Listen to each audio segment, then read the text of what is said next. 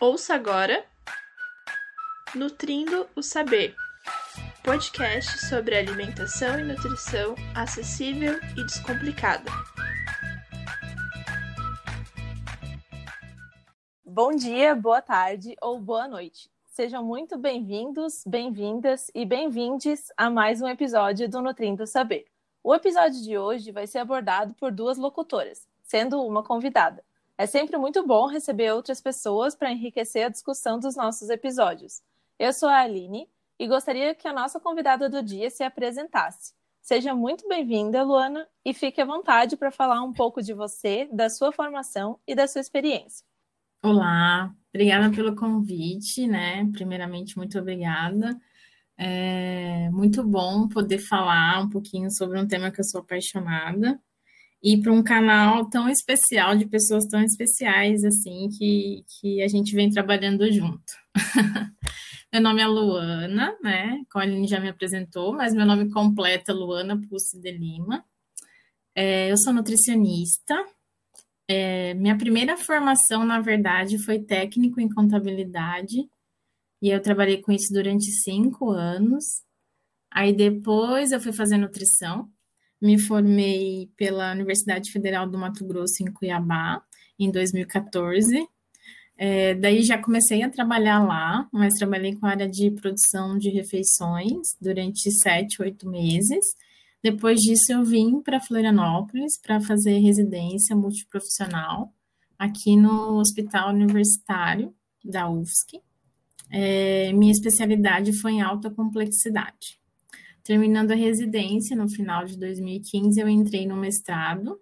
Aí fiz o mestrado aqui na UFSC também e já é, continuei no doutorado. Bom, o episódio de hoje será Outubro Rosa e Novembro Azul, a importância da nutrição no tratamento do câncer. Já que nós estamos saindo do Outubro Rosa e entrando no Novembro Azul, que são duas campanhas para prevenção e conscientização dos cânceres mais comuns em mulheres e homens, o de mama e o de próstata, respectivamente. A Lu tem experiência acadêmica e prática com o câncer, além de gostar muito do tema. Por isso, nós a convidamos para o episódio de hoje. Quer contar um pouco para nós sobre o teu envolvimento com esse então, tema? Então, Aline, eu acho que meu envolvimento com o tema, ele começou ali na graduação, né, com uma professora muito especial chamada Diana Doc, que também é apaixonada por esse tema. E aí ela foi me envolvendo nisso e eu fui é, vendo a importância da nutrição ali e querendo estudar mais e mais e mais. E, e aí depois eu tentei é, uma residência no AC Camargo, que é um centro de pesquisa oncológica de São Paulo, ainda na graduação, que já fui indo para essa linha também para tentar fazer é, as especializações ali. E na residência, então, eu já comecei a trabalhar especificamente com esse público. É, durante no meu segundo ano de residência, depende do programa que a gente escolhe, a gente pode se fixar em alguma clínica que a gente goste mais. E eu fiquei na cirúrgica 2, né, que chama ali no HU, e ali a gente atendia paciente oncológico, né, do câncer coloretal, né, a localização. E aí eu trabalhava bastante com paciente cirúrgico ali, e fui indo nessa linha de, de, de, de tratamento cirúrgico. Na residência, o meu TCR, ele foi já voltado para essa temática também, é, que é o trabalho de conclusão de residência, então eu trabalhei com um jejum pré e pós-operatório, de pacientes com câncer coloretal. No mestrado eu não consegui trabalhar com essa temática, já que muitas vezes a gente já entra num projeto pronto, né? Então eu trabalhei com microbiota intestinal e obesidade, mas é, como no, no, segundo ano do mestrado eu fui trabalhar no CEPOM, é, eu trabalhei quase um ano com essa, com essa temática, né? E aí já não era mais específico para câncer coloretal nem cirúrgico, né? Trabalhava com todos os tipos de tumor, todos os tipos de, de pacientes também, tanto criança, adolescente, é, adultos e idosos. Uhum. E agora no projeto de doutorado, é, eu estou trabalhando com a temática de. Com a, continuo com a microbiota intestinal, mas estou trabalhando com um paciente com câncer coloretal e vou avaliar o uso de suplementação no, no tratamento adjuvante, que é o tratamento de quimio radioterapia após a cirurgia. Muito legal, Lu. Tenho certeza que a tua participação vai contribuir muito com o tema de hoje. Então, bora para o conteúdo. Então, para introduzir um pouco a temática, a gente vai trazer um pouco sobre o conceito, as causas e a incidência dos cânceres que são mais comuns no Brasil. Segundo o Instituto Nacional do Câncer, que é o INCA, o câncer é o nome dado a um conjunto de mais de 100 doenças. E o que elas têm em comum é um crescimento desordenado de células que acabam invadindo tecidos e órgãos do corpo. E essas células têm como característica o fato de se dividirem e proliferarem muito rápido, podendo ser bastante agressivas e formarem tumores que podem se espalhar por outras regiões no corpo. Os cânceres surgem devido a uma mutação genética, ou seja, uma mudança no DNA da célula. Mas o que, que causa essa doença? Bom, na verdade, o câncer é uma doença que não tem uma única causa. Diversos fatores influenciam no seu desenvolvimento, desde causas ambientais como causas internas ao organismo. E esses fatores interagem entre si e podem gerar um gatilho para a formação de um câncer. Grande parte dos casos, cerca de 80 a 90%, são causados por fatores externos, como hábitos de vida e mudanças no meio ambiente provocadas pelo ser humano, como poluição, uso de agrotóxicos nos alimentos, mudanças no ambiente social e cultural, como os atuais hábitos de vida, tendendo ao sedentarismo e ao consumo de alimentos ultraprocessados. E as causas internas já se referem à capacidade do organismo de se defender desses agressores externos, das condições imunológicas do indivíduo, hormonais e também o fator genético.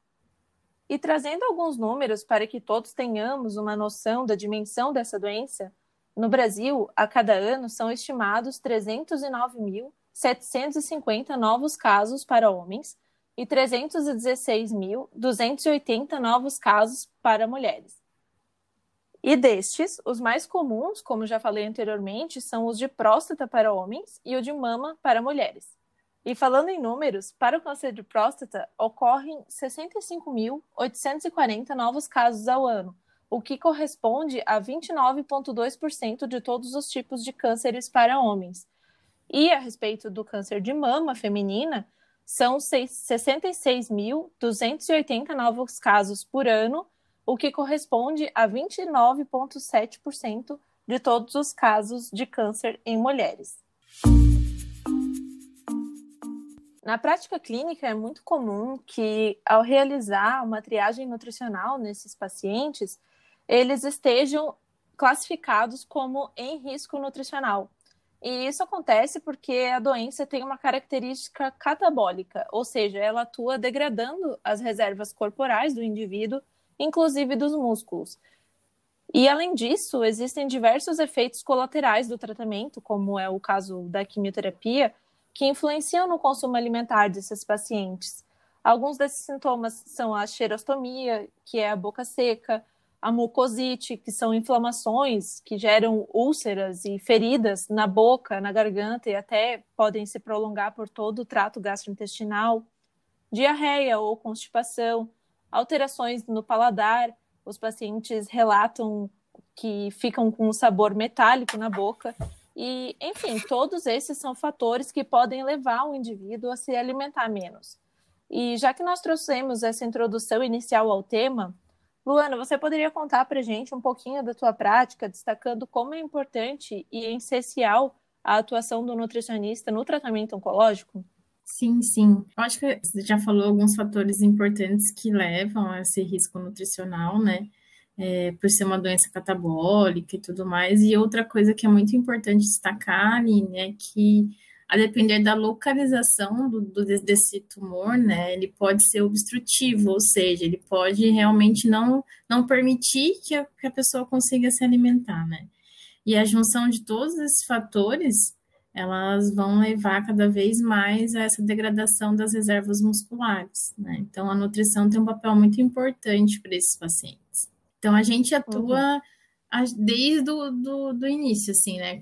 Depende da equipe que tu tá trabalhando, mas em geral, quando você tem uma equipe mais multiprofissional, que é o ideal, né? Para atender não só os pacientes oncológicos, mas os outros também é, a gente consegue desde o início estar auxiliando esse paciente. Então, a gente inicia com avaliação nutricional, né? Em hospitais, a gente faz também uma avaliação do risco nutricional com ferramentas específicas. É, quando a gente fala de paciente oncológico, a gente já tem ferramentas específicas para esses pacientes. Por exemplo, a gente pode estar citando a SG-PPP, que é a avaliação subjetiva global produzida pelo próprio paciente, né, que é uma avaliação é, que, que, que leva em conta não só é, as medidas de peso e altura e MC, mas também tem um exame físico bem importante que é feito ali e leva também em consideração a localização do tumor para poder estar tá classificando esse indivíduo em risco nutricional ou não. É, também tem a avaliação a partir né, desse risco nutricional, você vai indicar ou não uma suplementação para esse paciente. É, ou, ou, quando necessário, também até uma via alternativa de alimentação, que pode ser uma é, nutrição interal ou parenteral, ou a necessidade de uma gastrostomia ou jejunostomia também, né, que a gente vai estar tá indicando para esses indivíduos.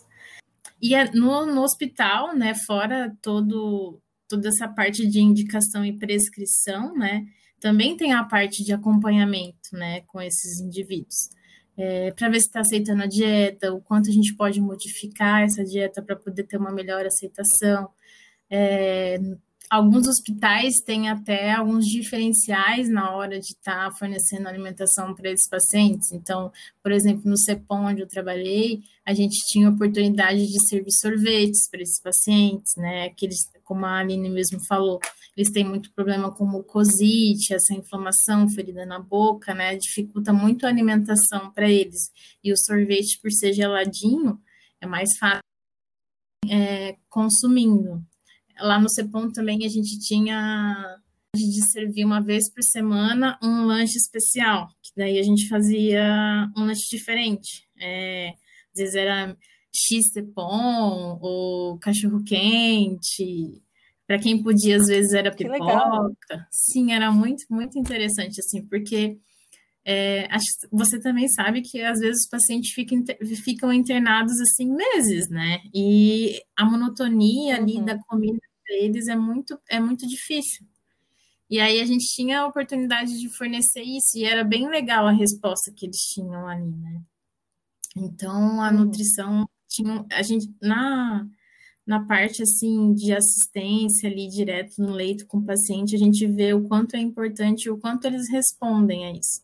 E assim, no, no, nesse acompanhamento, a gente também vai fazendo reavaliações nutricionais para ver se o que a gente está fazendo está de acordo com o que esse paciente precisa. Mas também tem a nível ambulatorial, né? Que daí já é um acompanhamento um pouco mais espaçado, mas que você consegue fazer todos esses manejos também, né? Não tá, não, você não consegue estar tá vendo todos os dias o paciente, mas a, avaliação nutricional, a avaliação de risco também, é, a indicação da suplementação, a indicação de uma terapia alternativa para alimentação, todos esses fatores que a gente consegue fazer no hospital, a gente consegue fazer a nível ambulatorial também. Isso tem é, tanto ali no CEPOM mas no HU também tinha para alguns pacientes, né? A gente não, não, não tive essa oportunidade de ter esse acompanhamento no HU, mas no CEPOM é bem legal você conseguir ver o paciente que vai de alta e volta no ambulatório para você estar tá acompanhando ele ali, né? E, uhum. e, a gente vê, assim, né, Aline, quando a gente realmente consegue fazer a suplementação para esse paciente, o quanto ele responde diferente ao tratamento, né? E, e não só isso, eu acho que outra coisa que é muito importante é esse fato dele não conseguir comer, né? É, deixa ele angustiado, Sim. né? Ele chega ali é, angustiado, eu não consigo comer. E aí não é só porque ele não consegue comer. Fa o familiar não entende muitas vezes que realmente ele não consegue comer, né? E aí ele fica assim, ele não come, ele não come, né? E aí no, no, no consultório ou na, na na beira do leito, nosso papel não é só falar que ele tem que comer, mas também acolher essa família, eu, paciente, mostrar que tá difícil agora, vamos tentar mudar a dieta, mas que isso vai mudar. Né? Isso vai melhorar, né? Conforme o tratamento vai indo, ou se ele vai ser submetido, submetido a uma cirurgia depois da cirurgia, que tirar aquele tumor ali que está obstruindo, ele vai melhorar, que tudo isso é uma fase, né? Que ele se alimentando, ele vai conseguir ter uma resposta melhor a tudo isso. Então, nosso papel não é só de enquanto prescritor, eu acho. Eu acho que é também de poder acolher e mostrar é, a importância, mas também as alternativas que esse paciente pode ter para poder se alimentar. Porque para ele também é difícil, né? Ele chega ali, é, em dois meses ele perdeu 20 quilos, a roupa não serve, a calça não fecha, ele não consegue se reconhecer no espelho, ele tem uma doença que já tem um prognóstico da morte, né? Então é, é, é a gente entender todo esse contexto e pensar também que a alimentação é, envolve os outros contextos, né? Que é o que? Ela é a comemoração, né? Que você tem com seu familiar, ela é, é, um momento, é um momento de felicidade que você divide com, com as pessoas. Então, eles perdem tudo isso de uma hora para outra, né? E eu acho que a gente tem esse papel enquanto nutricionista e é muito importante e essencial para esses indivíduos. Acho que era isso. Nossa, Lu, muito legal a tua fala. Eu concordo 100% com tudo. É, inclusive, a importância de tu citar a equipe multiprofissional, né? Porque ninguém trabalha sozinho e é muito importante essa interação de toda a equipe para auxiliar os pacientes com essas mudanças todas, né? Que a gente, como nutricionista, não consegue resolver tudo. Então, é extremamente importante essa interação da equipe para tentar fazer com Sim. que esse momento e essa busca pela cura seja o melhor possível, né? Exatamente. É, eu acho que a gente, é, eu acho que a equipe multi ela perpassa qualquer doença, assim, né, Aline? Que a gente teve de experiência, assim, Sim. trabalhar não só com, com pacientes oncológicos, né? Mas é, ela, eu acho que a equipe multi ela olha o indivíduo como um todo, né? Porque a gente sempre Com deixa certeza. passar alguma coisa que o psicólogo vem e passa para nós, ou o fisioterapeuta, né? A gente ajuda o físio, o físio nos ajuda, né? No sentido ah, de tentar uma suplementação logo após o exercício para intensificar, né, o que ele está fazendo ali também. Enfim, eu acho que a equipe multi, ela, ela vale para todas as ocasiões, né? Digamos assim. Sim, é essencial, né? E é um privilégio poder trabalhar com uma equipe multiprofissional, porque a gente sabe que não é em todo lugar que é assim, mas eu meu sonho é que um dia seja em todos os lugares assim, porque realmente é essencial. Sim, concordo. E puxando o gancho a respeito da alimentação e da hospitalização, eu acho importante também destacar a questão de, da monotonia da dieta hospitalar, que por mais que muitas vezes a gente tente, na medida do possível, adaptar essa dieta para os hábitos, para a cultura do indivíduo, nem sempre é possível deixar aquela alimentação com a cara de casa, né? Então, a questão da temperatura, até ser porcionado na cozinha, quando chega no quarto, a comida às vezes já está morna, a apresentação, enfim, eu acredito que são fatores que também dificultem a ingestão alimentar desses indivíduos. E, inclusive, durante a residência, juntamente com as minhas orientadoras e a minha preceptora, eu desenvolvi o meu trabalho de conclusão de residência, o meu TCR, com pacientes com câncer oncohematológico. E a nossa principal avaliação foi do consumo alimentar. Nós avaliamos o consumo desses pacientes, do, da alimentação do dia inteiro, e também a respeito da aceitação de um sorvete adaptado como sobremesa para avaliar justamente se esse, se esse, produto poderia ser uma estratégia interessante para aumentar a oferta calórico-proteica. Alguns estudos demonstram que esses pacientes têm preferência por alimentos mais frescos, mais gelados, como frutas, sorvetes, como tu mesma citou, né, que faz parte da rotina do, no CEPOM, onde tu trabalhou. É, sucos também são parte da preferência desses pacientes, é o que demonstra na literatura. E como resultados do TCR, a gente observou que o sorvete ele teve um percentual de aceitação superior realmente, quando comparado às outras sobremesas que eram ofertadas, e que a refeição mais aceita do dia inteiro era o lanche da manhã. e que geralmente era um suco, uma gelatina, enfim, algo fresco, né? Então, é, reflete realmente na prática esses achados da literatura.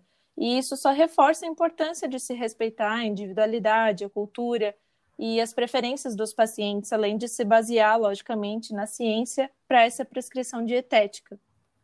E falando sobre consumo, sobre alimentos, também me veio na cabeça a respeito dos mitos sobre alimentos milagrosos, com potenciais curativos. E como era essa relação? Você observava bastante essas dúvidas vindas dos pacientes? Eu lembro que, na minha prática, um bem comum era o chá de folha de graviola. E como é que era para ti? Sim, eu acho que, como a gente falou anteriormente, né? Quando a gente descobre que está tá com câncer, a gente procura qualquer alternativa para melhorar aquela situação, né? E eu acho que Sim. muitos, assim, ó, muitos vinham com o chá de graviola, com a dieta cetogênica, é, não posso tomar café mais, não posso mais comer isso, não posso mais comer aquilo. Eu acho que é, tinha muito disso. E, e assim, a, a crença com que eles chegavam ali era realmente de uma cura, assim, né? De que exatamente vai resolver a minha vida porque eu tive câncer, porque eu comi isso que eu não podia comer, porque aí cresceu o tumor. É, ou então eu vou tomar um chá de graviola porque ele vai matar o tumor, né? Então, assim, eu acho que a gente, enquanto profissional de saúde, a gente tem que receber essa demanda, né, dessa crença, né, e, e, avaliar, né, o porquê que a pessoa optou por fazer uso daquele alimento ou de dessa restrição, vamos supor, por que, que ela acha que tem que ter uma dieta que não tem carboidrato. E entender, né, como ela absorveu esse conteúdo, né, que foi passado para ela, como que ela conseguiu entender aquilo e desmistificar quando necessário, né? Se tiver ali alguma é, interação farmaconutriente, então do que ela está fazendo uso, está influenciando, pode estar tá influenciando em algum é, farmaco que ela está utilizando, fazer essa avaliação e depois mostrar para ela, né, o, o, quanto que não é verdadeiro todos esses mitos e verdades, né, que na verdade a gente é, tem que tentar manter uma alimentação mais saudável, né, evitar alimentos gordurosos, evitar alimentos industrializados, como uma outra, como qualquer para qualquer indivíduo, né. É, a diferença vai entrar ali depois em outras questões, que não são essas de ser alimentos punitivos ou milagrosos ou curativos, né? Mas eu acho que é, eles vêm com isso e eu acho importante a gente acolher e mostrar o quanto é, se de, não se deve ter essa conduta.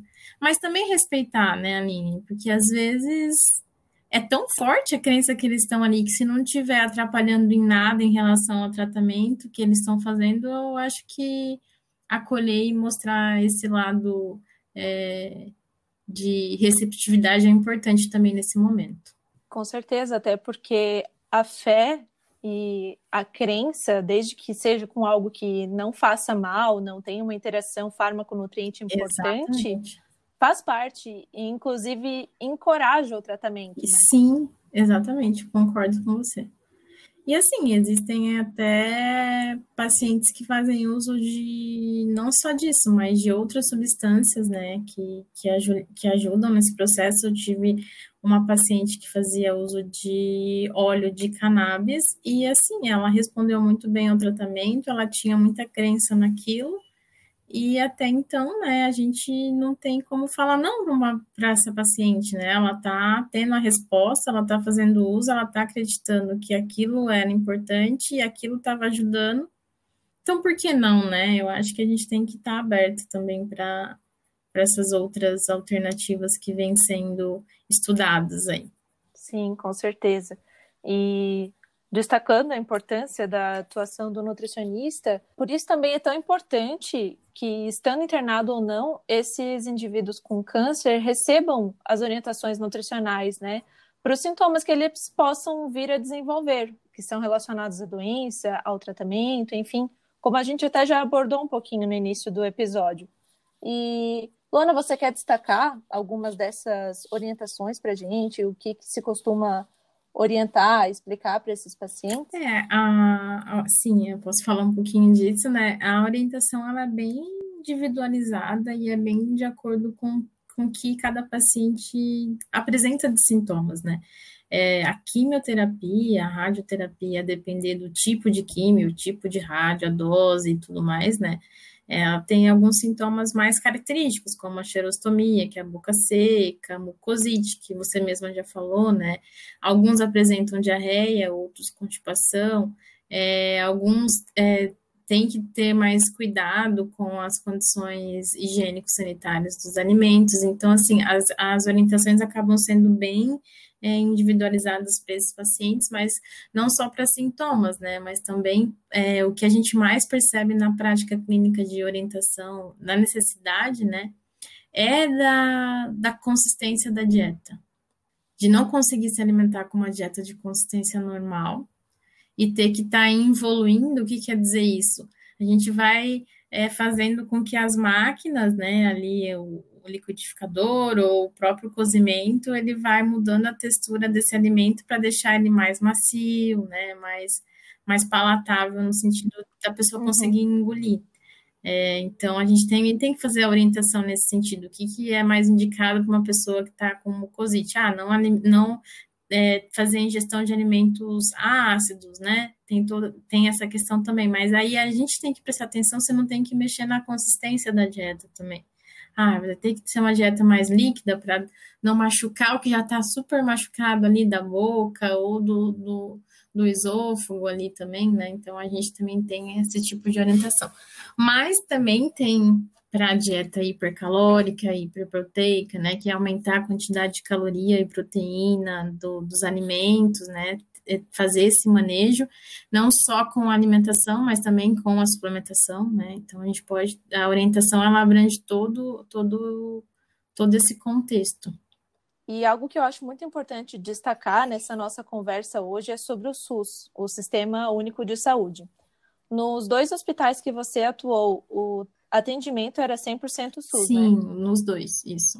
E algo que muita gente não sabe é que existe uma lei no Brasil que preconiza que ao receber o diagnóstico de câncer, o paciente tem direito de se submeter ao primeiro tratamento no SUS no prazo de até 60 dias ou em prazo menor.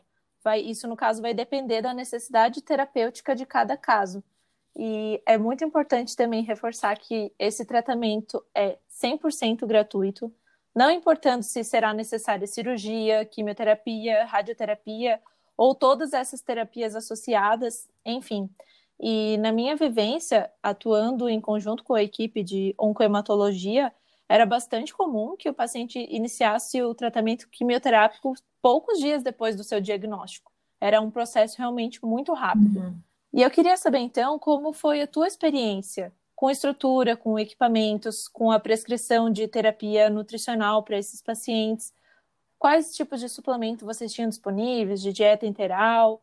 Como que funcionava? Conta um pouco para a gente. Eu trabalhei em dois centros, né? Um era o HU, outro o CEPOM, e eles eram bem diferentes em termos de disponibilidade, de, da parte de, de nutrição, né? De suplemento e tudo mais. É, no HU, a gente tinha menos disponibilidade de, de suplementação. Então, a gente, o, que, o, o que tinha de suplemento é, para, para os pacientes em geral era para o paciente oncológico também, não tinha um diferencial ali. O único setor que tinha um diferencial era o teu, que era um cremato que tinha alguns suplementos mais específicos.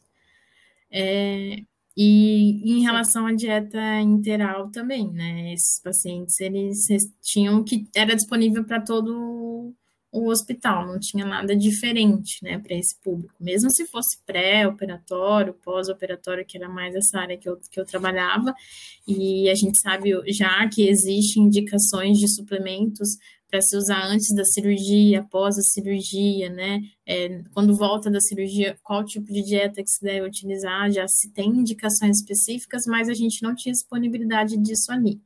No HU não tinha não só essa questão, mas também ali se fazia o procedimento cirúrgico, né? Mas o paciente é encaminhado para o CEPOM, então o CEPOM acaba sendo o centro de referências, né? De referência aqui do, do estado de Santa Catarina. E por isso, né, ele tem um diferencial, né? Ele só atende paciente oncológico. Então, é, todas essas questões de suplementos específicos é, tinha ali, né? Não só isso, no paciente ele tinha o, a possibilidade de levar o suplemento para casa também. O que a gente não tinha ali no, no HU, né? O paciente ia de alta do HU e tinha necessidade de uma dieta interal, ele tinha que dar entrada na farmácia para poder receber um tipo de, de dietas que só tem ali, né? Não tinha nada específico para ele. Já no CEPOM, não, gente, porque tinha, tinha essa, uhum. essa disponibilidade de dele levar tanto suplemento específico para pré-operatório, pós-operatório, diabético, renal, né, para todas as, essas especificidades, mas também para dieta integral, né? Então tinha essa diferença e o que eu posso dizer é que quando a gente consegue ter essas, esses suplementos específicos, tem uma diferença no tratamento do paciente, ele tem uma resposta diferente, né? O que eu pude perceber em relação a isso. Agora, em relação, assim, à estrutura, equipamento, eu acho que o HU e o CEPOM, eles, né, eles têm uma estrutura, eles têm equipamentos bons, né? Acho que o SUS, ele, ele realmente assiste o paciente nesse sentido, é, como eu te falei, se ele não, se ele não conseguir, não tiver que fazer um tratamento quimioterápico radioterápico e ele iniciou, a, a, porta de entrada dele foi ali no HU, ele vai ser encaminhado para o CEPOM para fazer isso e volta para o HU. Então, existe toda uma logística bem organizada para que isso ocorra e aconteça com esses indivíduos. E depois ele ainda vem, continua sendo acompanhado, né? Não só depois que fez a cirurgia acabou, fez o tratamento, ele continua ainda em tratamento até os cinco anos que ele tem que ficar. Sim, e é incrível saber que a gente vive num país em que existe um sistema de saúde que funciona tão bem, né? E que permite com que essas pessoas que recebem esse diagnóstico, que geralmente gera um, um baque muito grande para a pessoa e para suas famílias, né? Que eles recebam um tratamento de excelência, né? É, tanto se precisar de cirurgia, de quimioterapia, de radioterapia, saber que a pessoa vai ter acesso a esses serviços e que vai ser tratada por uma equipe multiprofissional, né? Isso é muito importante. Sim, sim, com certeza. Isso facilita que, o, que ele tenha uma, uma boa resposta ao tratamento dele, né? E que ele se sinta também acolhido onde ele está tá, tá chegando. Eu acho que isso é importante também.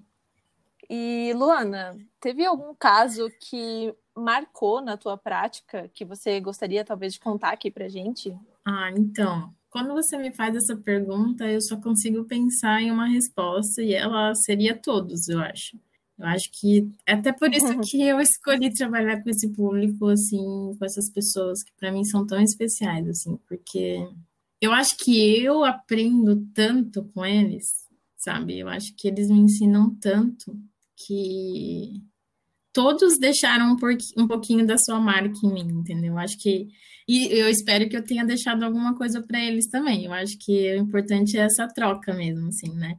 Mas é, quando Sim. a gente fala de câncer, né, Aline, a gente fala de uma doença que ela, ela chega para você e fala assim, ó, ó, você tem câncer. ela, ela praticamente fala para você, você, acabou, né? É, agora é luta, luta, luta, né? Para uma certeza que é o fim. Não é uma doença que você vai fazendo controle, né? Você tem que ir lá e lutar contra ela. E eu acho que isso deixa as pessoas assim tão abertas, né, para tanta coisa, para receber a gente, eu acho, né, enquanto profissional de saúde. Uhum. Então eu acho que que eu sou privilegiada poder trabalhar com essa população. Eu acho que eu, eu, me sinto privilegiada e espero que eu tenha deixado uma marquinha em todo mundo que passou por mim, como eles deixaram uma marquinha em mim, em todos que, que passaram por mim. Bom, gente, então vamos encerrando por aqui hoje. Lu, te agradeço demais pela tua participação nesse episódio. Eu sei o quanto você gosta do tema e da tua competência e foi muito rico dividir esse momento contigo. Aline, eu que agradeço o convite. É sempre muito rico dividir um tema que a gente gosta com outra pessoa que a gente sabe que gosta também, né? e para um canal tão especial quanto o de vocês, que eu acho que essa ideia de trazer a ciência para as pessoas de um modo claro e aberto, né? É, eu acho que é importantíssimo demais e eu quero parabenizar todos vocês por essa iniciativa e sempre que precisarem ou tiver algum tema que eu puder contribuir, vou estar sempre à disposição. Obrigada. Eba, muito obrigada. Esperamos que tenham gostado do episódio de hoje, que foi com essa temática tão importante.